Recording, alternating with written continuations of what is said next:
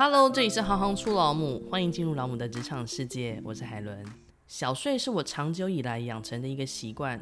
这种小睡，我上午从来不需要的。但是今天早上，我就着地毯躺下来，闭上眼睛，深呼吸两次，沉睡几分钟，我的生活就随着这次小睡彻底改变。尖峰人生暂停一下。这部电影改编自法国最大汽车集团标致雪铁龙前任 CEO 对抗失语症的经历写成的自传。他在这次的小睡醒来之后，被医生告知脑中风，伤及语言以及记忆区块。他必须要持续进行语言治疗，也从此改变了他的人生。语言除了交流沟通之外，也是一个人的身份认同中主要的构成部分。今天我们要介绍的是。语言治疗师老母 Shelly，生于台北，成长于嘉义，台大外文系毕业，就读外文系时接触了语言学，觉得这是门很有趣的科学，便决定往相关的领域发展。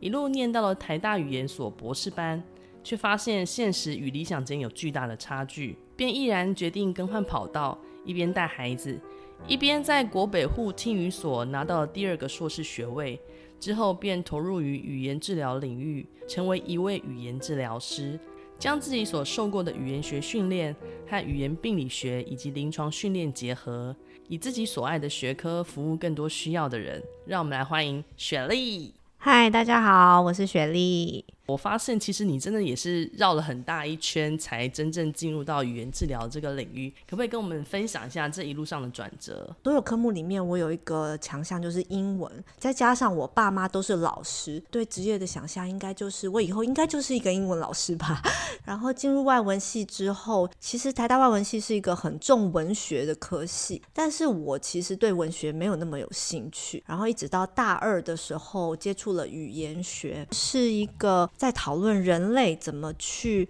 处理语言，怎么去学习语言，然后去描述人类语言的一种认知科学。那我那时候就觉得，哎，这个学科真的很有趣，哎，或许之后我可以往这学科发展。后来念了研究所，觉得我或许对于研究是有兴趣的。进入博班之后，会发现说，其实学术界有很多关卡，得要想办法克服，但是会发现。我其实并不想要我往后的人生在做克服这些关卡的事情，所以后来生了小孩就决定可能想要换个跑就有前辈指点我说：“哎，你有语言学这样子的基础，其实又很喜欢小孩子，语言治疗师这个职业是蛮适合你的。你要不要看看这个可能性？开始去了解说语言治疗师在做什么，需要知道哪些知识、哪些领域。另外，我还可以知道说怎么把我之前学过的东西真正的应用在临床上面，然后变成很实际的行动去帮助小朋友啦，或者是老人家。那个意义是不言而喻的。那对你而言，你自己觉得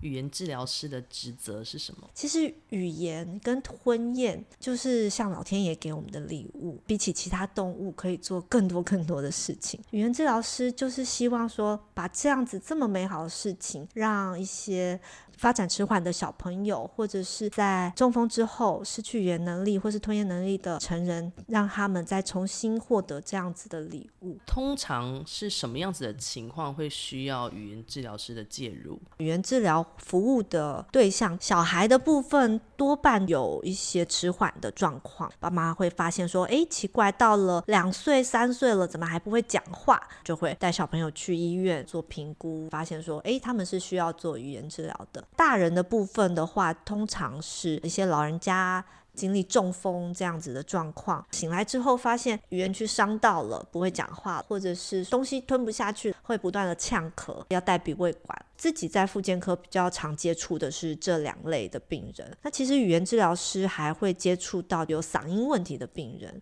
就会有嗓音的语言治疗师来帮忙。通常在什么样子的明确的状况下，是更容易去判断到我们的孩子其实是需要接受帮忙的呢？现在目前我们接触到的父母，他们大概都是在小朋友一岁半到两岁，发现说小朋友语言发展跟同才比起来是慢的时候，他们会带过来。那其实呢，说话这件事情，它是集结很多能力所产生的结果。所以，其实，在小朋友说出第一个字之前，需要很多能力已经具备好在那边了。比如说，最简单的就是他们在比如说一两个月、两三个月的时候，是不是有人进来的时候，他会觉得诶很有趣，会看一下人，或者是东西出现在眼前的时候，会不会去追视那个东西？对于外界的刺激，是不是有反应？这是一个非常非常基本的认知功能，这是一部分。然后小朋友大概到六个月左右的时候，开始会玩自己的声音，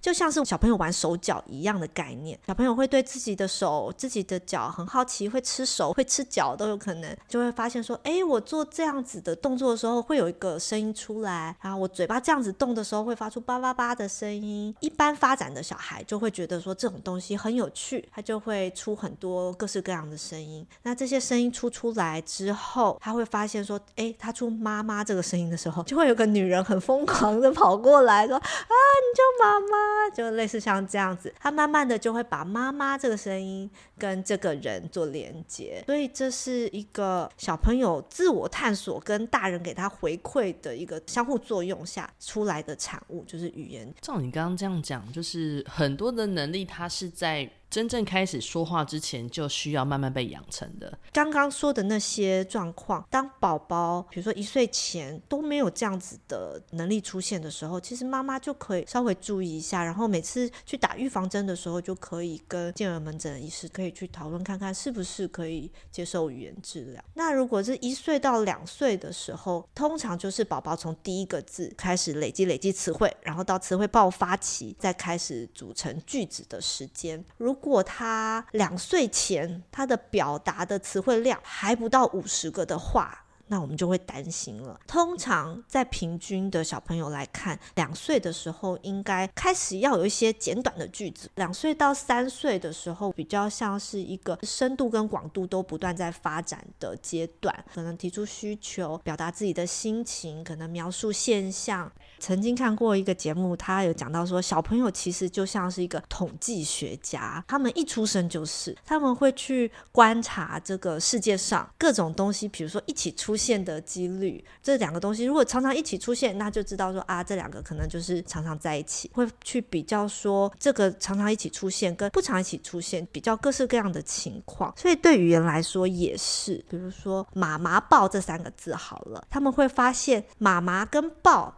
这两个声音跟抱这个声音，有的时候一起出现，有的时候没有一起出现，就会发现说，哦，原来妈妈跟很多东西是可以结合在一起的。这些都是需要有给他足够的书，他才有办法收集到这些资料，再去做产出。因为会发现有些宝宝他晚说话。其实跟后天的教育的方式也是很有关系的，尤其是现在 3C 产品，你会发现说，如果手机放下去，那个小朋友他是处在一个没有跟人互动的状态，错失了很多学习的机会。因为人类会这样子发展出来，我们就是想要去跟别人沟通讯息，想要跟别人分享，所以当这样子的互动能力，呃，没有被培养起来的时候，其实很多小朋友就不爱讲话，他根本就不想要跟别人互动。基本上，父母亲给他的，不要因为觉得他听不懂，就不跟他对话。他有可能在这时候跟海绵一样，就疯狂在吸收。他其实只是还不会表达而已。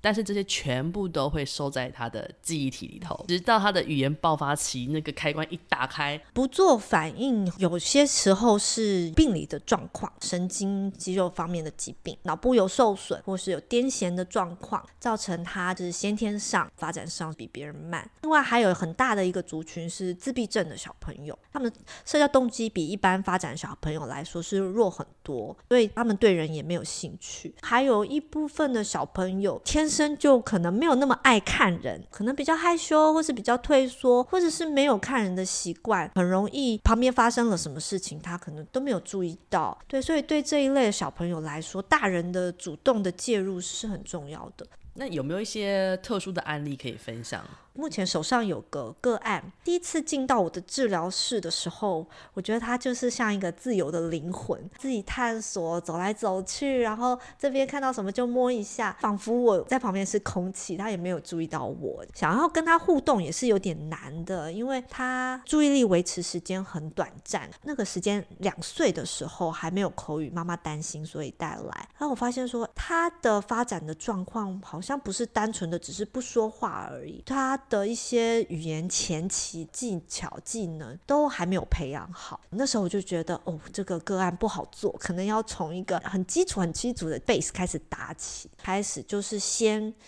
教他怎么玩玩具。他可能对于物体的概念不是很好，所以他需要有个人在旁边示范，带着他去玩这些东西。在他有办法很稳定的操作一些东西之后，他也可以跟我比较能形成一个共同的注意力，在一个玩具上面之后，他就比较能。跟随着我一起做一些事情，所以后来我开始教他去模仿我的动作，就比如说，诶，你想要开这个柜子的时候，不是自己开哦，你要先拍老师的手。都学了大概几个礼拜，他才有呃输入到脑子里，这样子呃他就知道说有沟通需求的时候，我需要做一些事情。觉得诶，他比较稳定之后，我试试看他能不能模仿我的声音。我就发了一个啊，后来发现他好像有点想要模仿我，他会把嘴巴张得很大，但是没有出声音。对，那时候才发现哦，连在模仿我的声带的震动上，他都是需要学习的。也模仿了好一阵子，大概也是有两三个礼拜的时间。那爸爸妈妈其实也是很努力，就是回到家之后也会把我交代的一些事情在家里执行。所以这个小朋友虽然就是学习能力比较不好，最近妈妈也说出来了，虽然他妈妈这个声音好像跟妈妈这个人还没连在一起，真的是一个很大的进展。就是他从一个无口语的人类进步到开始有声音出现，那可以预期到说，开始有声音之后，应该是有办法把声音跟意思连在一起，那这样子就会进入到我们的词汇的阶段。那这个孩子他其实算是他学习能力上的障碍，导致他没有办法在这边很顺畅，还是？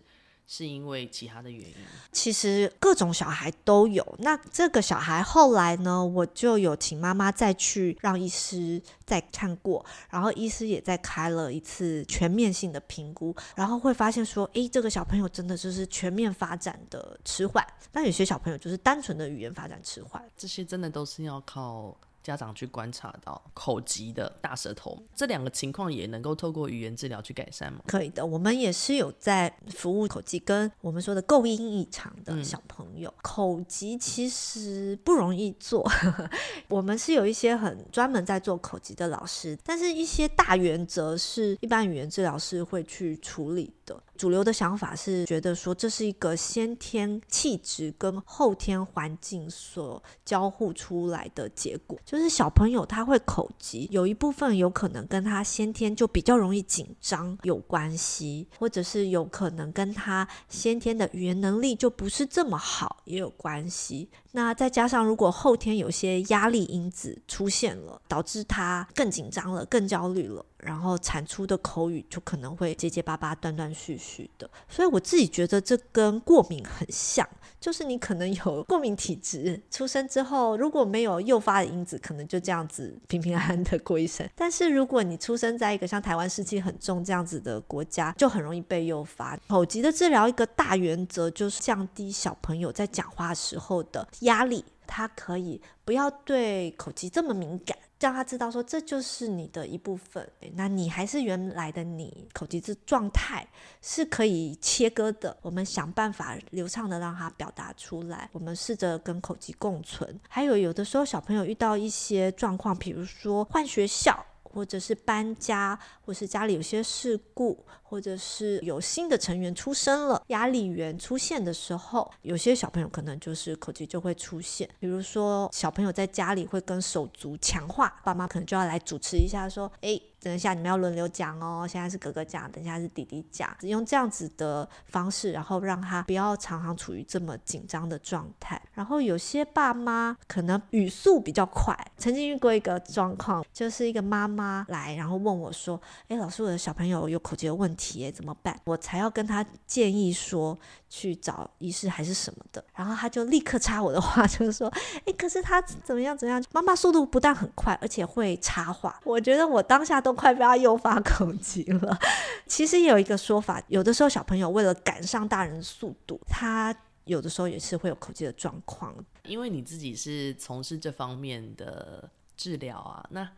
你会不会把这样子的专业的技能，同时用在自己的小朋友的语言发展上？其实我生老大的时候，还不是在做语言治疗，那时候我还在念博班。直到生了老二之后，那时候我已经是语言治疗师了，我就会知道说。哎，我那时候教老大的时候，我做对了什么事情？还有哪些事情我可能要更有意识的去执行？因为我知道互动真的很重要。那这是一个，因为我知道互动对于一岁前小孩子来说真的是太重要了。再来就是亲子共读这部分，很多人会问说：“哎，老师什么时候可以开始跟小朋友一起看书？”大家会觉得说，可能要等到。三四岁这种，就是大家可以做好了，然后可以听得懂人话了，然后再开始看。可是我其实大概是从月子中心回家之后，就开始跟小朋友一起看了。对，然后会发现说。我们家的小孩，当我书拿出来，他们看到那种彩色图片的时候，手脚一直踢来踢去，开始发出很多声音，会很开心。那时候其实就是一个语言输入的很好的时机，而且你培养了他这个习惯，你就不担心他以后会跑会跳的时候就不理你了，因为他很期待每天跟你有一个这样子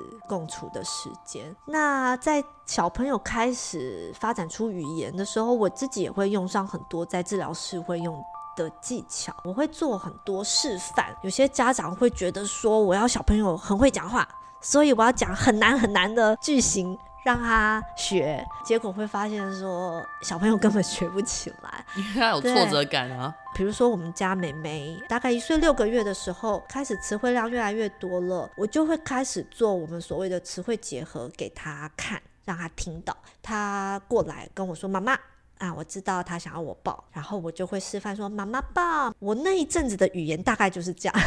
三个字、四个字，好，就是哦，妈妈坐坐，哦，好，妹妹吃吃，就是这种叠字组成的，我们说的 mother reads 或是 parent reads 妈妈语或是父母语，去示范给他看，说这样子简单的结合这种结构要怎么做才对。妹妹那时候也大概在词汇爆发的一个月内，就是一岁六个月到一岁七个月的时候，就开始做这样子的结合。还有就是因为我以前是外文系，在外文系就是大家有个习惯，反正脑中提取到什么语言就说出来，所以我们所谓的 code switching 就是中英夹杂这件事情。可是面对孩子的时候，我就会注意到不要这样子做。因为我知道孩子需要一个很稳固的语言基础。那在临床上也会遇到一些孩子是现在新著名的小孩很多。那这些新住民其实要融入台湾的社会，他们也花了很大的心力。他们会希望孩子不需要这么辛苦，虽然他们会希望孩子从小就先讲我们的中文。但是其实要一些刚来的新住民去跟孩子持续讲中文是很吃力的。所以他们给出来的中文的范本一定不是跟母语人士是一样的。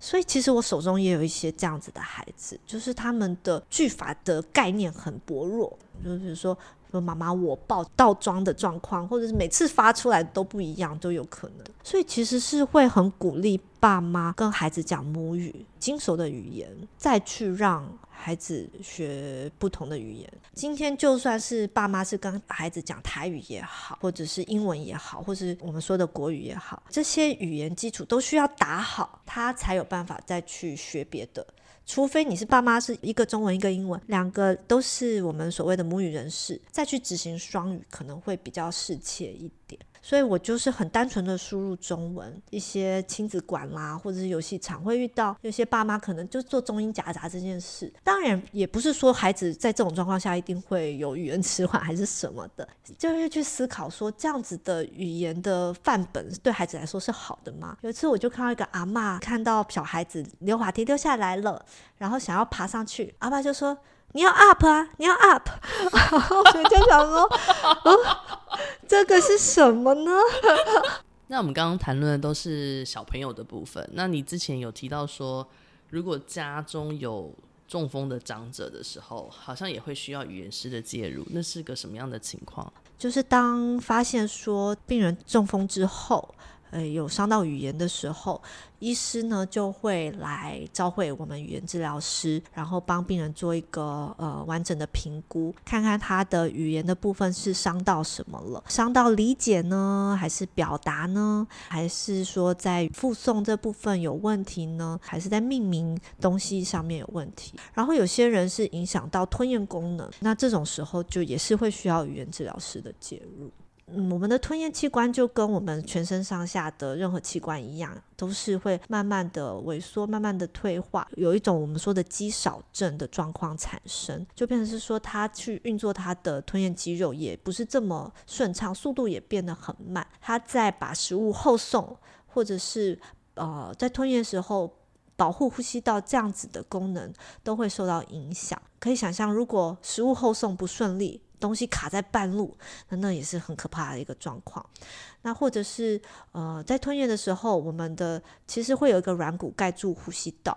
那如果那个软骨盖的速度不够快的时候，东西掉入呼吸道了，那那也是一个很危险的状况，就是会有发生呛咳的情形。呃，只要是发现说家中的长辈在进食的时候咳嗽，或是进食完一个小时内也会有咳嗽的状况，就可以去注意了，可以看看他们是不是食欲减低了，因为他们可能觉得说啊，吃东西就会呛到，就不想吃，可能他东西都掉到肺里面去了，没有掉到胃里面，那体重就越来越轻。但是这些东西有办法预防吗？预防的部分其实就跟我们预防老人家跌倒的概念是一样的。我们会教一些长者做一些很基础的保养的运动。语言治疗师工会有做过一个影片，叫做“健康吃百二”，就是“健康吃百二”。这个影片就是会教你一系列跟怎么做一些吞咽相关的运动，就有点像吞咽举重的那种概念。那如果说呃，不论是孩子或者是老人家有这样相关的语言治疗师的需求协助的时候，就像您刚提到，其实各大医院就都可以。找到相关的咨询或是协助吗？大部分大医院的复健科都会有语言治疗师，可是因为其实现在语言治疗师在台湾算是比较少一点。如果有这样的需求，可以先打电话去医院确认一下。耳鼻喉科也有语言治疗师，儿童发展中心。他们也会有语言治疗师。除了医院之外，现在很多语言治疗师会自己出来开治疗所。嗯，那这个治疗所就是自费的。刚刚医院那些都是健保给付，治疗的时间每一次也会抓比较长，就是大概一个小时。那如果是在医院的话，大概就是半小时。想要从事语言治疗师，除了你专业的素养之外，其实。要非常有耐心，对不对？嗯，的确是。刚刚有说过，有些小朋友或者是老人家，他们。因为生理上的状况，所以在学习事情上需要不断的重复，不断的重复。如果没有耐心的话，可能就没有办法陪伴他们做那么多次的重复。然后，另外我们可能也需需要去同理这个状况，知道说，比如说成人好了，没办法说出想说的话，那样子的心情是多么的挫折。所以在面对这样子的个案的时候，我们需要怎么去拿捏自己跟他们的应对进退？那常常在面对病人的时候，我们也需要非常的有创意。比如说，这个小朋友他的 B 这个音发不出来，好了，可是不这个音可以发得出来，那我就要想办法。从不过渡到 B，在治疗的时候不断的要做脑力激荡，还有要有平常心，因为其实会每天每天遇到很多很重的 case，他们可能疾病的状况是很严重的，看着他们觉得哇，这样子的生活真的很不容易。其实对于这些家长，对于这些家属，这就是他们日复一日的生活。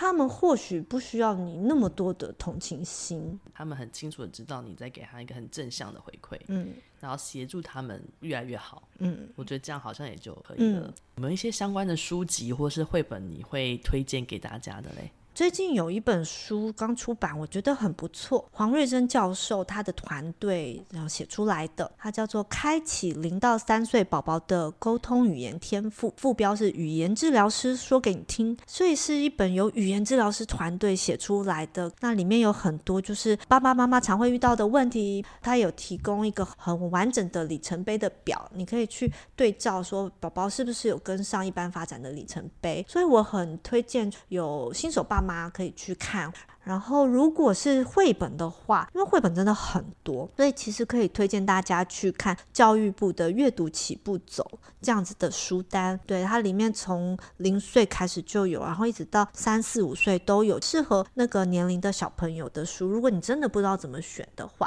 你刚刚提到那个绘本，我还想推荐一套《保姆与凯罗》。对对对，对，《包姆与凯罗》它有大概三本还是四本，嗯、一整套。特别喜欢是因为它里面有埋了很多的彩蛋。对，对，所以变成说我们那时候跟孩子在读这套书的时候，都会让他去看看。前后页的差异，其实一个选书很大的原则就是，你就带着小朋友去书店，然后就拿起一本书讲讲看，看看你是不是讲的很有感觉，小朋友是不是也听得津津有味？诶，如果是的话，那就是这一本了，就是找出一个媒介是有办法。帮你跟孩子搭上线，然后大家可以共同注意在那上面，然后做很多讨论。我觉得这就是一个很棒的书。然后大家追剧都会看 Netflix 嘛？那我发现 Netflix 上面有一部片很棒，是零到一岁这部纪录片，它是去跟着一些家庭的小朋友，从他们零岁就开始去记录他们的生长，然后也去访问了很多研究团队。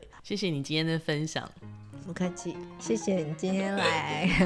谢谢 Sherry 今天专业的分享。语言治疗师是一份大家比较少听到的职业，但是他却在语言发展与中风复健中扮演了非常重要的角色。相信大家听完这集之后，爸妈们就知道如何去发现孩子的问题，同时给予协助。同时呢，也对于中风的亲人也能有更深层的理解。如果你喜欢行行出老母，欢迎订阅和给五颗星鼓励。对节目有任何的想法，也欢迎留言给我们，帮我们的 FB 粉丝页按赞，欢迎加入我们的社团。你的分享能够让我们被更多人看见。谢谢你们的支持，我是海伦，我们下次见。